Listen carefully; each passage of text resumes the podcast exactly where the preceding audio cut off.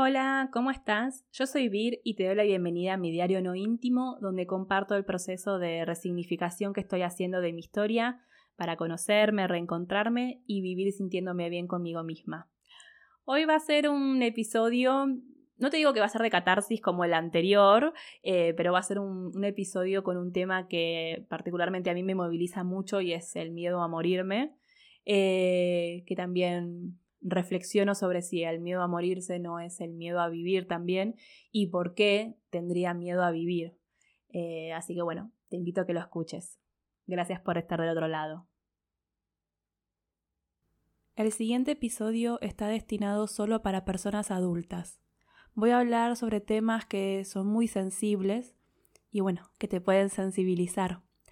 Por eso estoy haciendo este aviso porque si estás en un día que no necesitas o no querés escuchar un podcast que te pueda sensibilizar, pone pausa y hace o escucha otra cosa que te haga sentir bien. Y si te quedas escuchando el episodio, gracias, muchas gracias.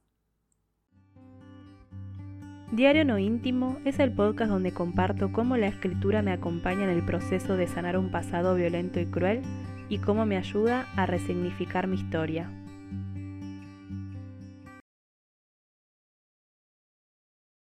Bueno, acá estoy después del episodio anterior, un episodio de catarsis total. Em, aparte después me quedé pensando, como que me parece que el poner en contexto lo que me estaba pasando me llevó como media hora y que después eh, lo que estaba realmente sintiendo eh, nada, lo comprimí en los últimos 15 minutos, creo. Eh, pero bueno, yo siempre avisé que soy muy de irme por las ramas y, también como que pongo en contexto y hablo. Igualmente creo que todo lo que conté antes, eh, o sea, todo el contexto que di para, para explicar porque estaba con mucha angustia, sirve también, ¿no? Como para sentir algún tipo de, no sé, capaz de sentir que, que tenemos en común algo, ¿no?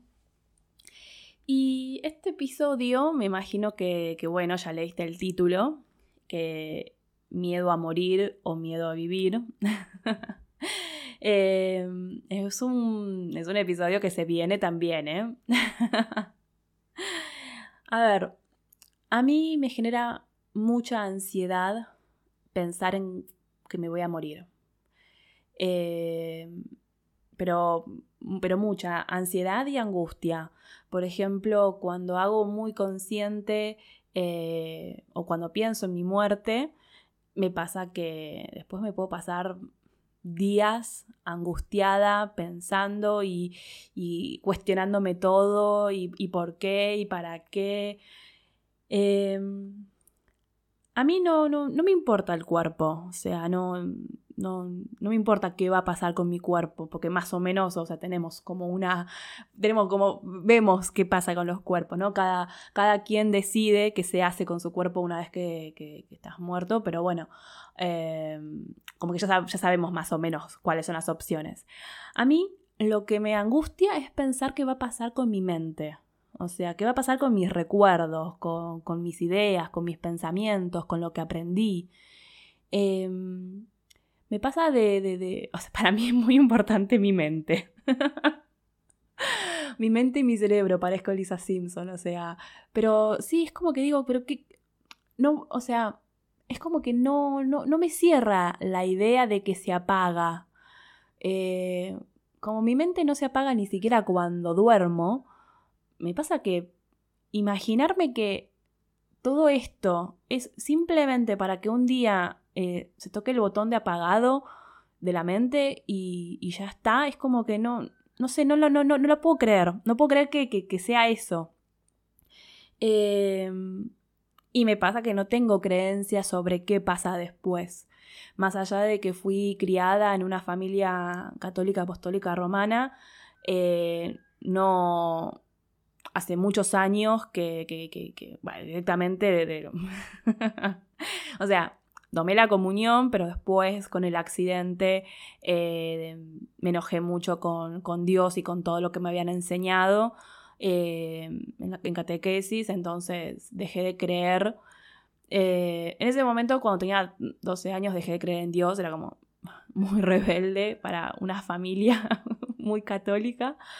Em, pero bueno, después de más grande entendí que, que, era más la institución a lo que, o sea, lo que estoy en desacuerdo.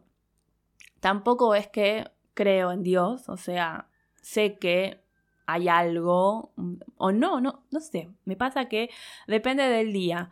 Eh, sí creo más en el tema de, que somos energía, el universo, eh, pero también como que me cuesta pensar que hay algo, un ser que está, eh, no sé, viendo todo lo que hacemos, no, sé, me cuesta. Y porque aparte si realmente existiera un dios o, una diosa, porque siempre, porque un dios hombre, pero si realmente todo lo que nos pasa depende de lo que decida este ser, eh, divino, por así decirlo, tengo muchas cosas para cuestionarle del mundo que creó, ¿eh? ¿eh? Pero bueno, volviendo, porque ya me estaba yendo de vuelta por las ramas. Eh, mi tema es la mente. ¿Qué pasa con la mente? ¿Qué va a pasar con todo lo que pienso? Con todo lo que pensé, con todo lo que aprendí, con mis recuerdos. Eh, no sé, me parece. No sé, loco, raro. No, no, no. Entonces me angustia. Me angustia el. No sé. De verdad, de pensar esto de. ¿Qué? No sé, un día botón apagado y ya está. Y Sí, lo que tengo, por ejemplo, con respecto al cuerpo es miedo a una muerte violenta, a una muerte mm, cruel, violenta, o sea, no sé, eh, ya sea ahogada o quemada o no sé, esas muertes que lentamente y en agonía te vas muriendo. Eh, también le tengo miedo a, las enfermedades terminales, esas enfermedades que que hacen que, bueno, conozco personas que terminan pidiendo morirse porque no se bancan mal la vida, o sea, como llegar a ese punto me parece que debe ser muy duro.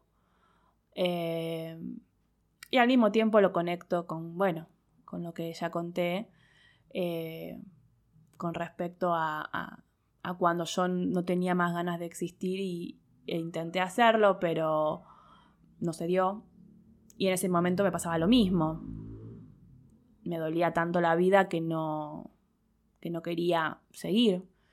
Eh, y bueno, quizás el miedo a las enfermedades terminales eh, o, llegar a ese punto de que me duela tanto de vuelta la vida que no quiera existir es eh, justamente por eso, porque no quiero volver a sentir eso porque es muy, muy doloroso. Em, pero bueno, esto de miedo a morir o miedo a vivir. Em, yo soy una persona que tengo muchos miedos, miedos a muchas cosas. No sé si es desde el accidente, eh, que es más consciente de la posibilidad de morirme, pero, por ejemplo, em, hubo un libro que leí que se llama Miedo al Miedo, si no me equivoco, porque encima no lo tengo, así que lo debo haber prestado. y, y, bueno, muchas veces uno sabe que cuando presta un libro más que prestarlo lo está dejando libre. Eh, así que tampoco me acuerdo mucho el autor. Era un libro chiquito, me acuerdo. Eh, pero bueno, no sé cómo llegó a mi vida, porque yo no me compré ese libro, así que no sé si me lo regalaron o, o me lo prestaron y me lo quedé. Qué irónico, ¿no? Que sería si pasó eso. Pero no me acuerdo si fue en el 2013 o en el 2016 que, que leí ese libro. Estoy más convencida que pudo haber sido el 2013, no sé. Pero bueno, eres un libro que contaba sobre diferentes miedos. Em, creo que el, que el, autor es psicólogo, si no me equivoco, psicólogo o psiquiatra. Y, y, como el estilo de Gabriel Rolón, bueno, contaba como casos de, de su consultorio y, bueno, iba por diferentes capítulos hablando de diferentes miedos y cómo trabajó con, sus pacientes esos miedos para, poder superarlos o, por lo menos para afrontarlos, ¿no? eh, porque también creo que el miedo no se te va a ir, pero por lo menos reaccionás de otra forma frente al miedo.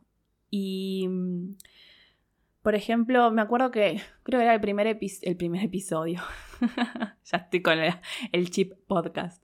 Eh, creo que el primer capítulo hablaba sobre una señora que eh, tenía miedo a, viajar en auto. Eh, no sé si era porque había tenido un accidente. Y, que, por ejemplo, eh, hacía un montón de tiempo que, su marido y, sus dos hijos querían como ir a la costa.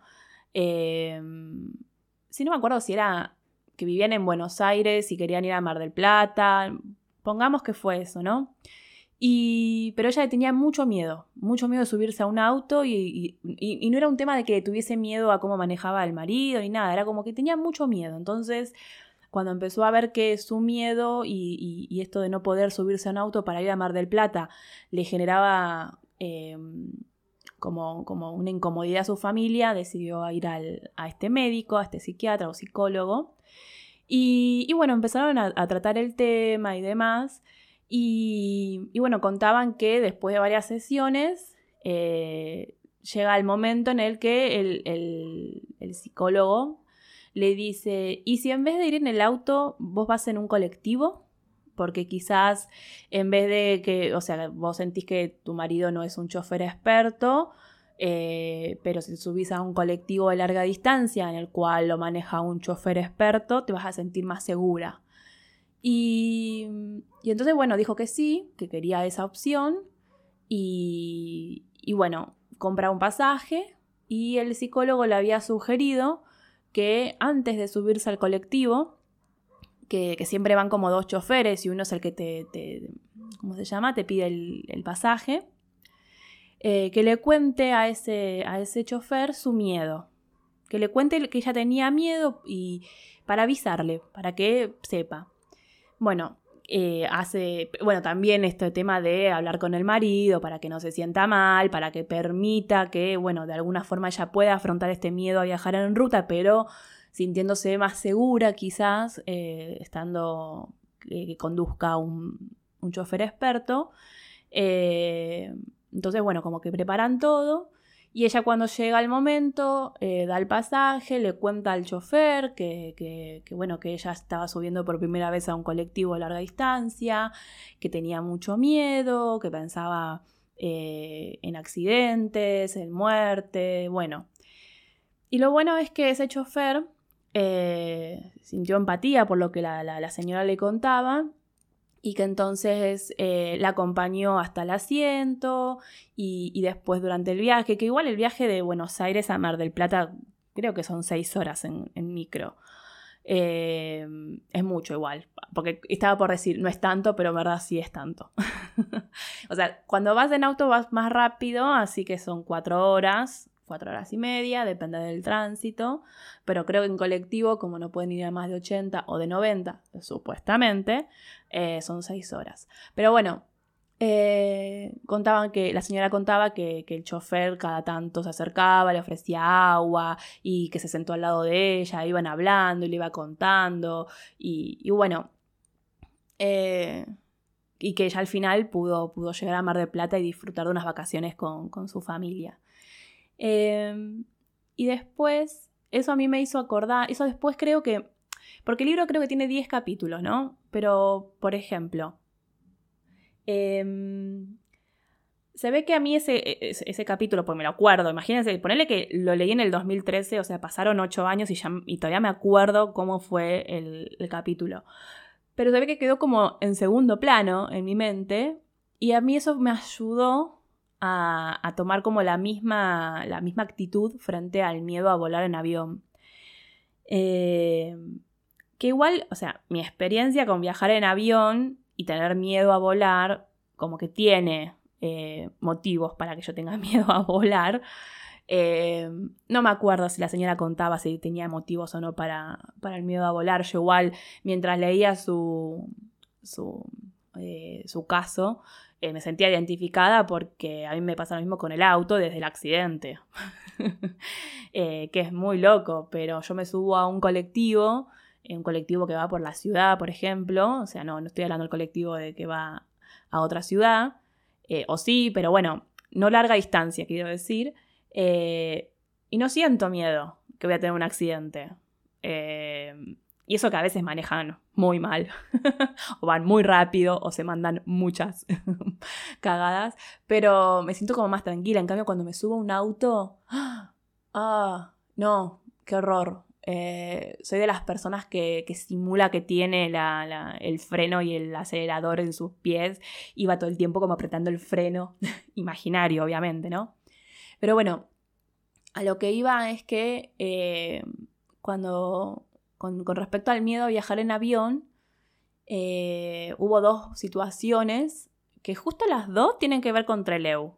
O sea, mm, ahí a investigar qué pasa. No, mentira. Pero por ejemplo, cuando, cuando pasó el accidente, yo después, cada tres meses, nosotros vivíamos en Tierra del Fuego con mi familia, eh, pero cada tres meses tenía que volver a, la ciudad de Buenos Aires, al hospital donde me habían operado, para ir viendo el avance de, bueno, de traumatológico del hueso, que el hueso tenía que crecer de vuelta. Y, y viajábamos en un avión que eh, paraba, por así decirlo, pero no paran, sino que aterrizan y después despegan, eh, en cada ciudad o pueblo que veía una bandera argentina. una forma de decir. Pero, por ejemplo, eh, yo vivía en Río Grande, en Tierra del Fuego, y el avión después iba hasta Ushuaia, de Ushuaia a Río Gallegos, de Río Gallegos a Comodoro Rivadavia, de Comodoro Rivadavia a Treleu, de Treleu a Bahía Blanca y de Bahía Blanca a la ciudad de Buenos Aires. Y, me acuerdo que una vez, cuando tenía que despegar de Treleu, el avión iba, ¿vieron cuando va a toda velocidad, pero que ya está a punto de despegar, que es una velocidad que, que, nada, que por la inercia encima te vas para atrás? Bueno, y frenó de golpe, pero frenó de golpe de una forma que, o sea, yo pensé que, que, no sé, que el cinturón me iba a, a, romper en dos. ¿Vieron el cinturón que te lo pones ahí a la mitad de la cintura? Vale, la cintura no me dio la cadera. Yo pensé que me, iba a partir en dos. Eh, y había sucedido que eh, al piloto le había aparecido un mensaje de, que había algo malo en el motor. Y, y, lo peor de todo es que nos comunican de la falla del motor.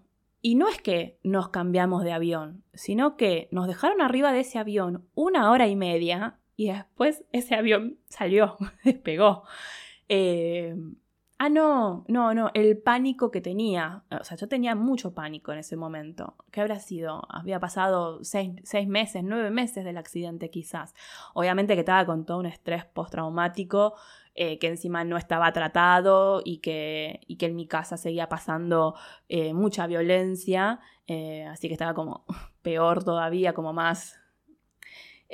como que estaban tirando más leña al fuego, nafta, mejor dicho, porque era, no sé, un terrible. Pero, pero me acuerdo que a partir de ahí me dio mucho miedo al avión. Y después en el 2011, sí, a principios de 2011 con, mi pareja viajamos a, Puerto Madryn y, y, bueno, el avión llegaba hasta Trelew. Eh, no me acuerdo si es porque Puerto Madryn no tiene aeropuerto. Pero bueno, las veces que, viajé en avión a, Puerto Madryn, siempre como que el avión llega a Trelew y después vas en un colectivo chiquitito hasta Puerto Madryn. Bueno, eh, ah, ya me estaba yendo por la rama. Eh, cuestión que en el, a principios del 2011, a la vuelta, o sea, el avión despega todo bien de Treleu, eh, yo le tenía como un poquito de cosa, porque bueno, era como que estaba en la misma situación que hacía un par de años, pero el avión despegó re bien, qué sé yo. pero lo lindo fue, va, lo lindo entre comillas, que en la provincia de Buenos Aires se metió de lleno en una tormenta y yo no les puedo explicar la turbulencia. O sea, yo me acuerdo que cuando me subí yo estaba como muy nerviosa por el despegue y había un hombre como en los asientos al lado mío que estaba re tranquilo leyendo el diario, tranquilo, qué sé yo.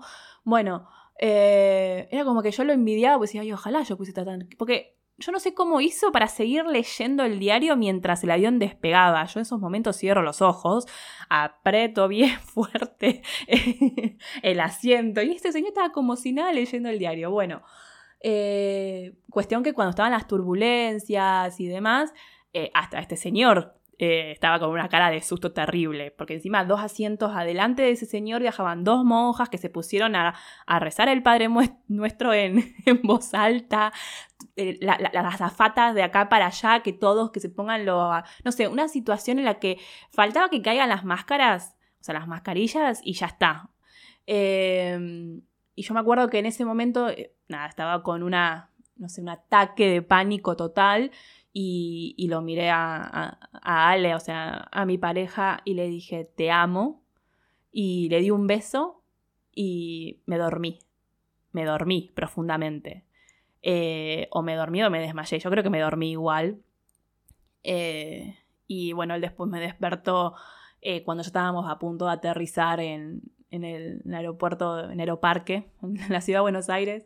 Y yo le dije, ¿por qué no me despertaste cuando aterriza? Porque el aterrizaje también es un, un, momento de mucha ansiedad para mí, me da mucho miedo.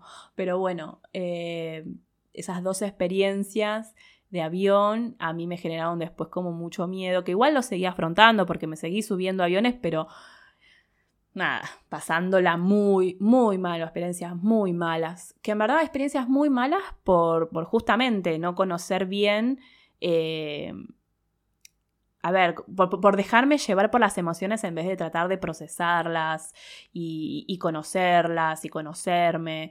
Porque después, siempre viajé en avión acompañada, pero después, eh, en el 2017, eh, y en el 2018 eh, tuve situaciones en las cuales tenía que viajar en avión sola.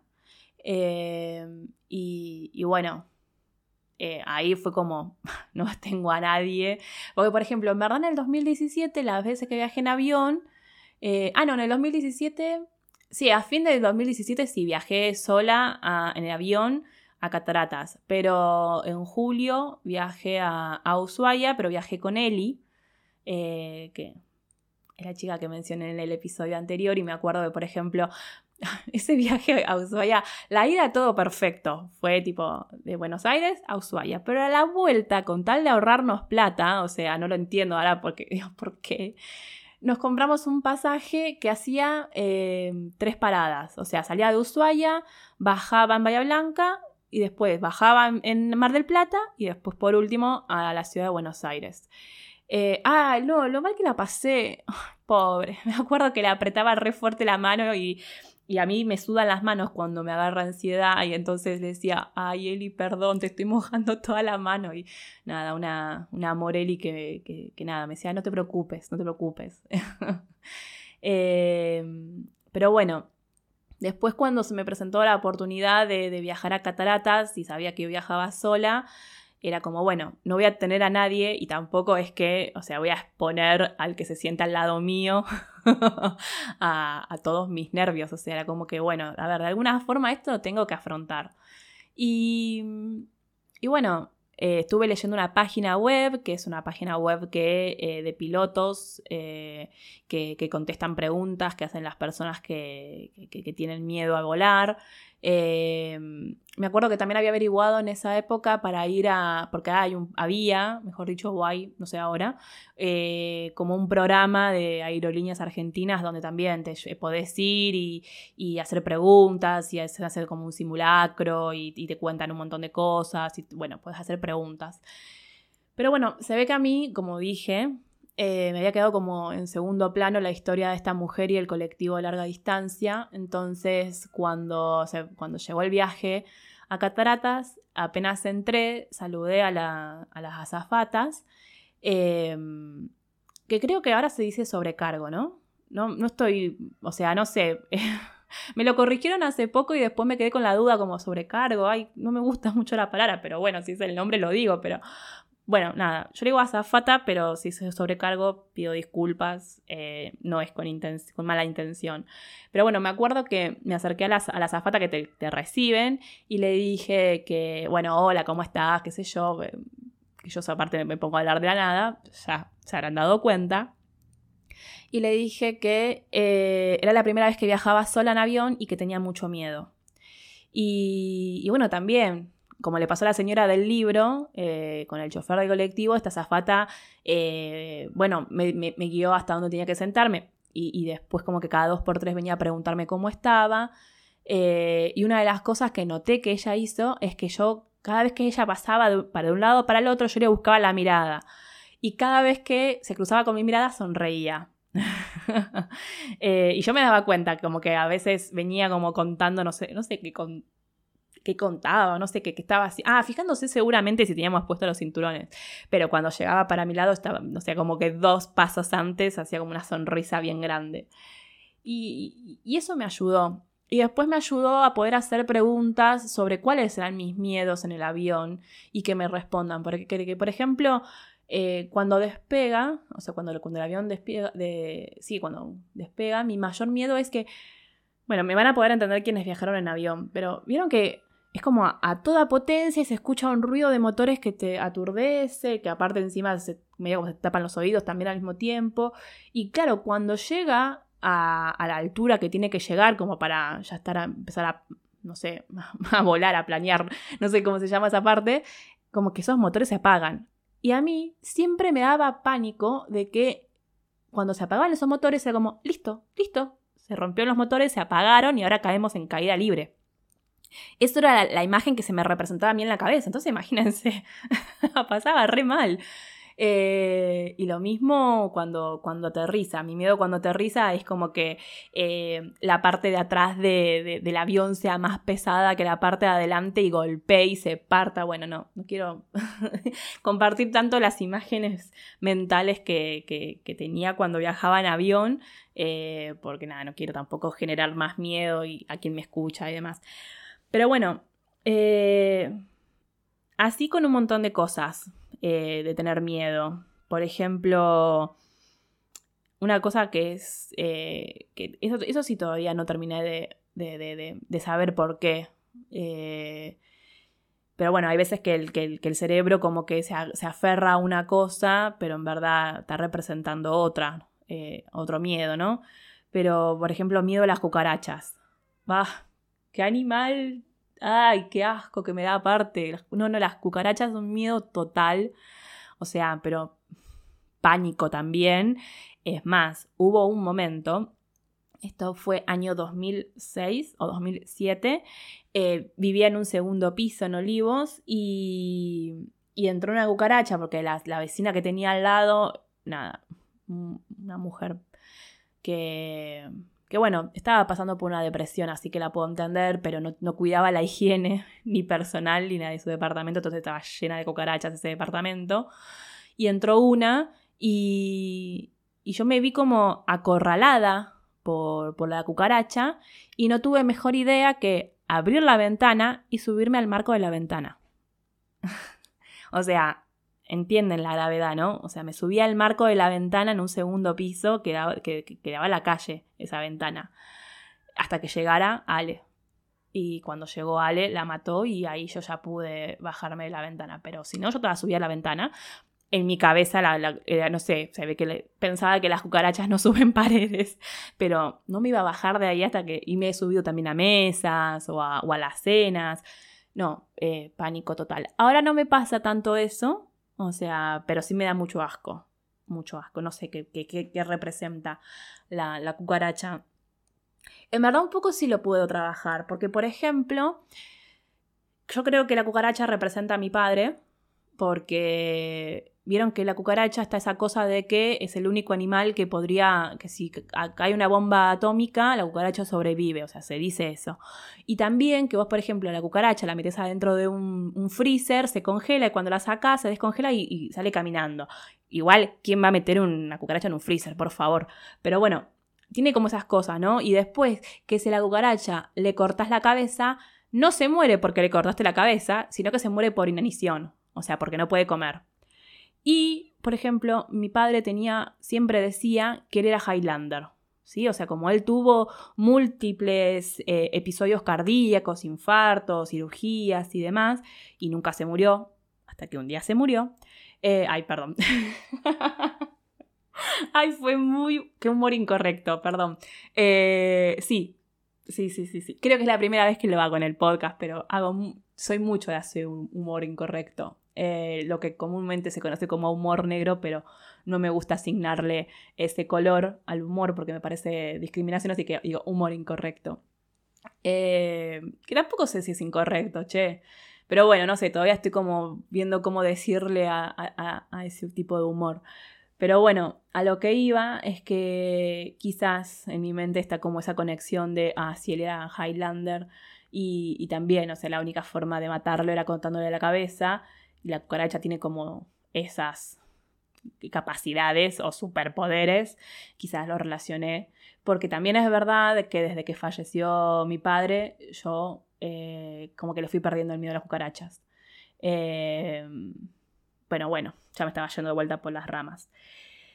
Y, y los miedos, me, son los pensamientos lo que me traen los miedos, creo. Eh, porque con mis pensamientos, que también ya he hablado bastante también sobre mis pensamientos, pero estos que son pensamientos catastróficos y demás, son los que me hacen tener miedos, ¿no? Como contaba, esto de eh, durante una época no podía con la manopla sacar una fuente del horno porque tenía miedo que la manopla de silicona se derretiera en mis manos y, entonces eh, perdía las huellas digitales y eso no me iba a permitir poder viajar, o sea, todo eso en un microsegundo entre que abrís la puerta del horno y sacás la, bandeja, ¿no? Eh, pero como que son como los pensamientos que me aparecen, son miedos. Em, pero bueno, porque ya eh, me estoy, hablando mucho de mis miedos y, y, como que todavía creo que no respondí la pregunta de si el miedo a morir es el miedo a vivir. Y, y la verdad que no lo sé. o sea, si vos escuchaste hasta acá solamente para ver la respuesta de si el miedo a, morir es el miedo a vivir, y yo te respondo, no lo sé, o sea, em, pero bueno, construyámoslo, ¿no? Pensemos juntos. Em, a ver, con respecto a, los miedos que yo tengo que, que tienen que ver con mi miedo a morir, al mismo tiempo no es que yo no hago cosas o no me expongo a situaciones peligrosas. Porque, por ejemplo, eh, yo he hecho canopy. Canopy es eso, es esa cuerda de metal que se une de un árbol a otro y vos con, con, tus manos, y bueno, no me acuerdo cómo se llama, un rodillo, bueno, no sé cómo se llama el coso ese, donde vos te agarrás con un arnés también agarrado al cuerpo y te tirás, ¿no? Y qué sé yo, en Catarata del Iguazú, o sea, en Puerto Iguazú, un canopy de 400 metros. Eh, y creo que no sé cuántos metros de altura, creo que estábamos a 20 metros de altura, eh, o capaz estoy exagerando, eran 15. Era mucho igual, eh, la, altura, pero... Y lo he hecho dos veces. Entonces, eh, no, no, es que no me expongo a situaciones peligrosas, o sea, eh, viajé en bicicleta hasta Chile y después por Uruguay y hasta Florianópolis en Brasil. Y, cuando, y no es que hay bicisendas al lado de la ruta, sino que vas pedaleando en la ruta ahí sobre la línea, eh, a decir línea amarilla, sobre la línea blanca y, y, hay camiones que te pasan cerca, hay autos que te pasan cerca, hay situaciones también peligrosas. Em, pero bueno, y después tengo miedos también, como por ejemplo un abejorro. Yo veo un abejorro y voy a hacer todo lo posible para alejarme. Eh, ya sé, o sea, no, no. Está eso de que si vos no les haces nada, no te van a picar. Porque creo que cuando te pican se mueren porque como que se desgarran eh, el abdomen. Pero bueno, todo bien. Pero yo no conozco al abejorro, yo no conozco a los abejorros, no sé cuándo se sienten con peligro o no. Y capaz con el solo hecho de que yo esté ahí compartiendo el aire, ya soy algo peligroso para, ellos. Eh, igual ese miedo a los, a los insectos que pican, menos a los mosquitos. Eh, bueno, igual ahora con el tema del dengue sí me agarra miedo que me pique un mosquito también, pero bueno.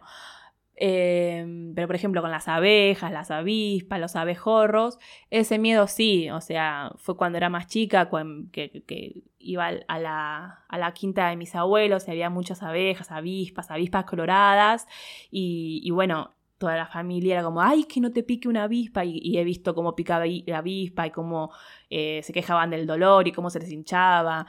Em, A mí una vez me picó una abeja, eh, pero igual yo lo tenía remerecido porque lo que pasó fue que eh, estaba mi hermano Pedro más, era más chico y una abeja como en un, en una esas flores amarillas, ¿vieron? Eh, ¿Qué son? Creo que son de los dientes de león, si no me equivoco. Y había una abeja ahí y como que él se acercó con la mano, como que se fue a acercar como para tocarla, o sea, de un nene, o sea, inconsciente, no, no inconsciente, sin conocer que, que, que, que la abeja le podía picar. Y a mí me agarró miedo, entonces pisé la abeja como que me, metí y pisé la abeja y obviamente me picó en la planta del pie, lo tenía súper merecido. Eh, pero bueno. Em, a ver, con respecto a esto del miedo a morir o miedo a vivir. Yo, por ejemplo, de los 16 años que digo que voy a vivir hasta los 95. O sea, y debe ser porque como lo veo tan lejano, es como, ay, bueno, está re lejano. O sea, me voy a morir a los 95, falta un montón de tiempo. Igual lo decía a los 16 años, ahora que tengo 37, como que, bah, ya subí, ya estoy 20 años más cerca, ¿no? Pero, no sé, debe ser con esto de querer alejar, ¿no? El momento que, que, suceda. Eh, y al mismo tiempo, yo como que estoy como que me gusta ver todas esas noticias de avances en la medicina y demás que hablan como que se está muy cerca de lograr la posibilidad de que, que los seres humanos, las personas, seamos inmortales, que no se sabe cuál va a ser la generación que sea como la última generación que se muera, porque hay más como que puede ser inmortal. Y, y yo a veces como que pongo a pensar y digo, y yo creo que sí, ¿eh? yo no tengo drama, ¿eh? Yo quiero ser inmortal. Eh, pero es por esto, ¿no? Por el miedo a morir que tengo. Em, pero bueno, a ver, mi miedo ahora a morir está relacionado con que eh, yo tengo ahora un montón de proyectos de vida, tengo un, montón de proyectos que quiero cumplir, un montón de cosas que quiero hacer. Entonces, eh, no me quiero morir. Ahora es, no es miedo a, morir, bueno, que también es miedo a morir, pero es como, yo no me quiero morir porque tengo un montón de cosas por hacer. Em, y, y bueno, tiene que ver con la angustia, por ejemplo, del episodio anterior, tiene que ver con eso, con sentir que como no estoy cumpliendo con esos proyectos, es como que el reloj tic-tac, tic-tac, está cada vez, o sea, el reloj sigue avanzando, eso no podemos hacer nada, y es como, bueno, eh, entre, por un lado, por más de que yo eh, diga y desee morirme a los 95 años, eh, yo no tengo, no, yo no sé cuándo me voy a morir. Y, esa incertidumbre, mamita, te la regalo. Pero bueno, también he leído sobre que el miedo a la muerte es como el motor para vivir. O sea, que igual todo bien, ¿no? Porque yo te regalo la ansiedad y la angustia que siento pensando en morirme, ¿no? Eh, pero bueno, el miedo a morir o, el miedo a vivir genera sufrimiento porque, porque te paraliza y, te volvés incapaz de disfrutar prácticamente nada, ¿no? Y, no hablo de personas encerradas en su casa por si tienen depresión o algo, sino una persona que hace una vida entre comillas, normal, pero bueno, que vive con miedo y con angustia, eh, por, por, por, por, el miedo a vivir quizás, eh, y también el, o el miedo a morir. ¿Cuál de los dos? ¿No? ¿O serán lo mismo? ¿O serán capaz las dos caras de una misma moneda? ¿No?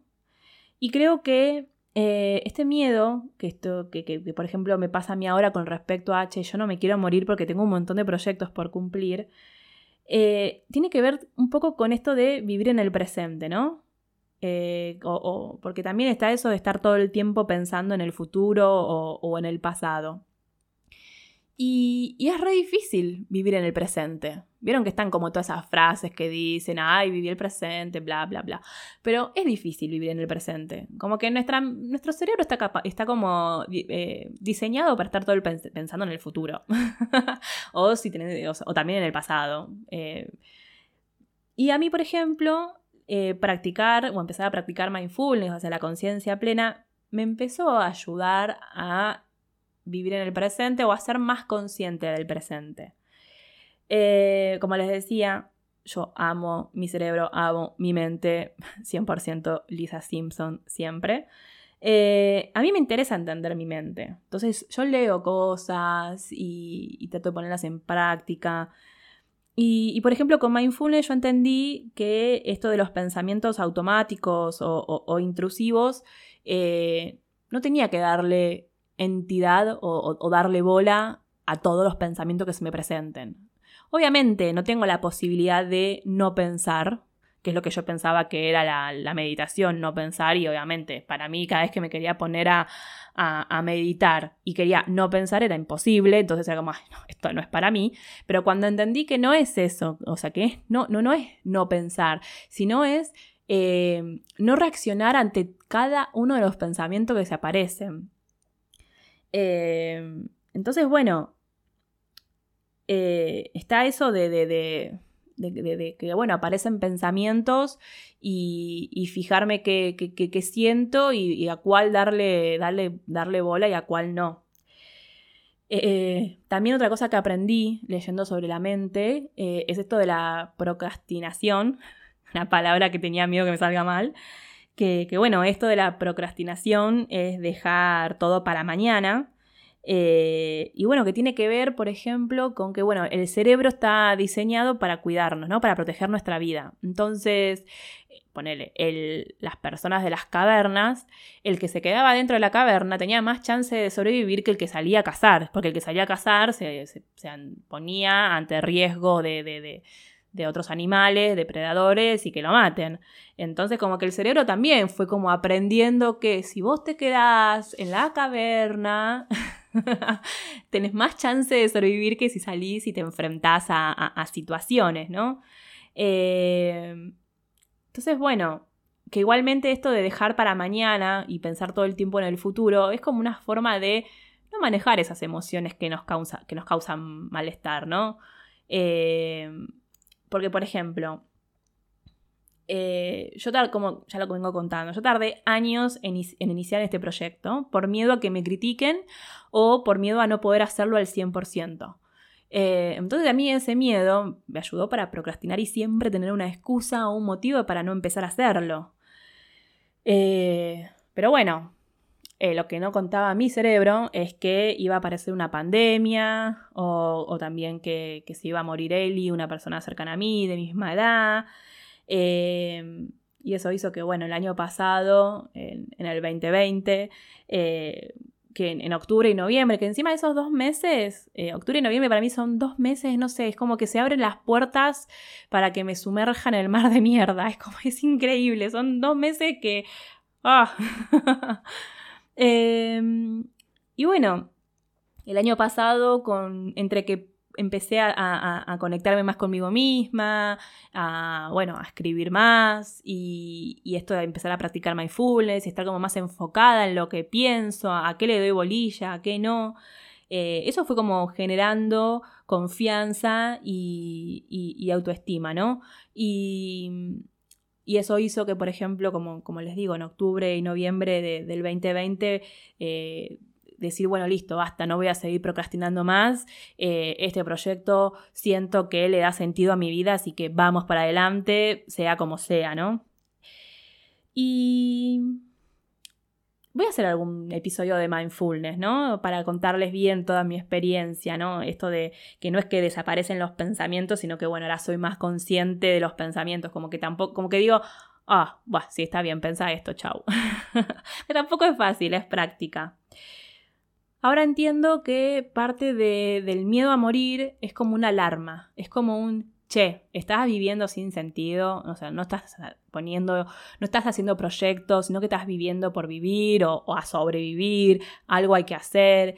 Y, bueno, también por eso me doy cuenta de todos los cambios que, hice en los últimos años y por eso la angustia quizás de los últimos meses, eh, por ser consciente de que estoy como en piloto automático, trabajando, trabajando, trabajando y, trabajando tantas horas en el día que, no me deja tiempo ni ganas para, para hacer otras cosas.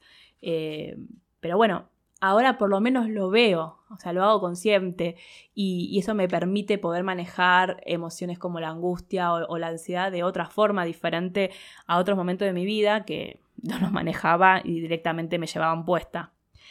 Y, otra cosa que también estoy trabajando ahora es en aceptar la muerte, ¿no? Eh, aceptar la muerte también es como comprometerme a vivir una vida acorde a mis valores, a mis proyectos, a mis principios, eh, como darle vida a esos sueños que, que, tuve de niña y que me mantuvieron con vida en esos años de terror. Eh, entonces, hoy por hoy intento que el miedo a morir me deje vivir y recalco lo de vivir y no lo de sobrevivir. Eh, ¿Por qué no hablamos de la muerte? O sea, sé que esto es algo más de la sociedad occidental, ¿no? Pero yo a veces me pregunto, ¿por qué no hablamos de la muerte? Porque aparte, de hecho, hasta las redes sociales eh, es como que te lo prohíben. O sea, no es que te lo prohíben, pero sí te desensitivan. Ay, no se me sale la palabra, pero es la palabra contraria a incentivar. Desin... Bueno, ya está. Eh, ustedes me entendieron. o incluso, por ejemplo, YouTube te desmonetiza un, video o no te lo muestra. Todas las redes sociales es eso, como que no te muestran el contenido que habla sobre, la muerte. Si, vos mencionás o tiene la palabra muerte o, bueno, eh, todas palabras así relacionadas, no te la muestran. Entonces, pasa eso, ¿no? Es como, ¿por qué no hablamos de la muerte? ¿Por qué no puede ser algo... Es como tabú. Y, y, sí, a lo tabú se le tiene miedo.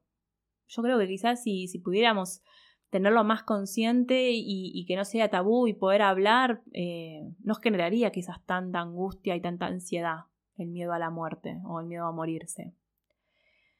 Em, yo, por ejemplo, una de las cosas que me pasó de esto de empezar a aceptar que me, que, me tengo que morir como ciclo de vida, eh, fue en el viaje a Catarata este que le contaba, que hice en diciembre del 2017 que fui sola y que en una excursión por, por la selva contaron de una planta, no me acuerdo si es una planta, si es un arbusto, si es un árbol, o sea, la verdad que ahí estuvo mal, estuve mal en no anotarlo, pero es una planta que cuando crece como que mm, no, no, permite que, o sea, como que es una planta como que es muy grande y abarca mucho, entonces no permite que otras plantas reciban el sol, porque encima vieron que una selva como que todo, todos los árboles están bien grandes y demás, pero que cada cinco años es como que se deja morir esa planta y de, eh, de esa planta que se muere pueden nacer otras.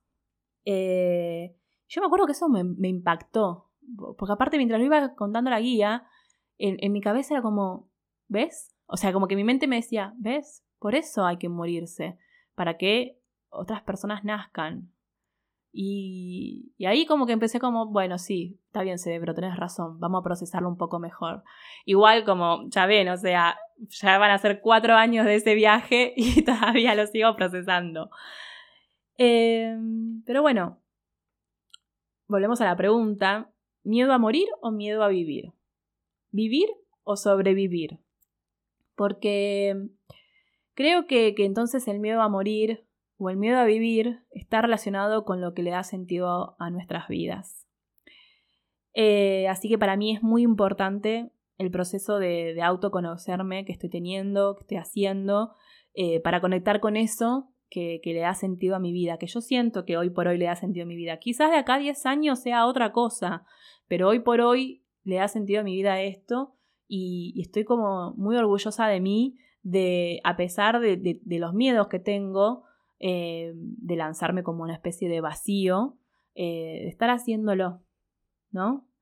Y, obvio, la escritura está siendo una herramienta eh, muy, muy poderosa, porque como ya le conté, yo escribo, además de las páginas matutinas, escribo mucho, hago como una especie de terapia, porque me hablo a mí misma mientras escribo. así que bueno, una de las cosas que pensé es que todo lo que yo vengo trabajando con respecto a esto de darle sentido a mi vida, como, hice la misión en personal, que lo conté el episodio anterior y demás. Eh, entonces armé un, PDF, armé un, ebook con, preguntas para, que si querés eh, reflexiones y te conectes con vos y tus emociones. Y bueno, respondas una, esta serie de preguntas sobre qué le da sentido a tu vida, ¿no? Em, es un ejercicio que moviliza Eh, así que, que, si te provoca emociones muy fuertes, recordá que, que, podés pedir ayuda a, una psicóloga, a un psicólogo. Eh, no, no, tiene nada de malo pedir ayuda, al contrario. Eh, cuando tenemos emociones que están reprimidas hace muchos años y que quizás se convirtieron en piedras en una mochila muy pesada, es necesario de ayuda para poder ir sacando una a una esas piedras. Em, así que bueno, voy a dejar eh, en la descripción del episodio el link para, que quienes quieran descarguen ese, ese ebook que hice con estas preguntas para, para bueno, conectar y conocerse y, encontrar quizás eh, los proyectos que le dan sentido a tu vida. Y, bueno, como vengo diciendo en los últimos episodios, eh, todavía estás a tiempo para sumarte a la lista de suscriptores para recibir mis cartas mensuales. Voy a mandar una por mes. Eh, la primera la voy a enviar entre el 25 y 30 de noviembre. Y también te invito a, si quieres sumarte al canal de Telegram, donde ahí voy eh, compartiendo cada vez que subo un episodio o, voy compartiendo también ejercicios de escritura, en fin. Bueno, creo que este episodio es un nuevo récord en la cantidad de tiempo. y se acuerdan que en el primer episodio yo dije que no quería que duren más de 20 minutos. Pobre esa Vir ilusa. Pero bueno, nada, si llegaste hasta acá escuchándome, eh, muchas gracias. Muchas gracias por, todos sus comentarios, por sus mensajes. Eh, la verdad que me dan mucha fuerza y me hace muy bien. Así que gracias por estar del otro lado y nos vemos en el próximo episodio. Chau, chau.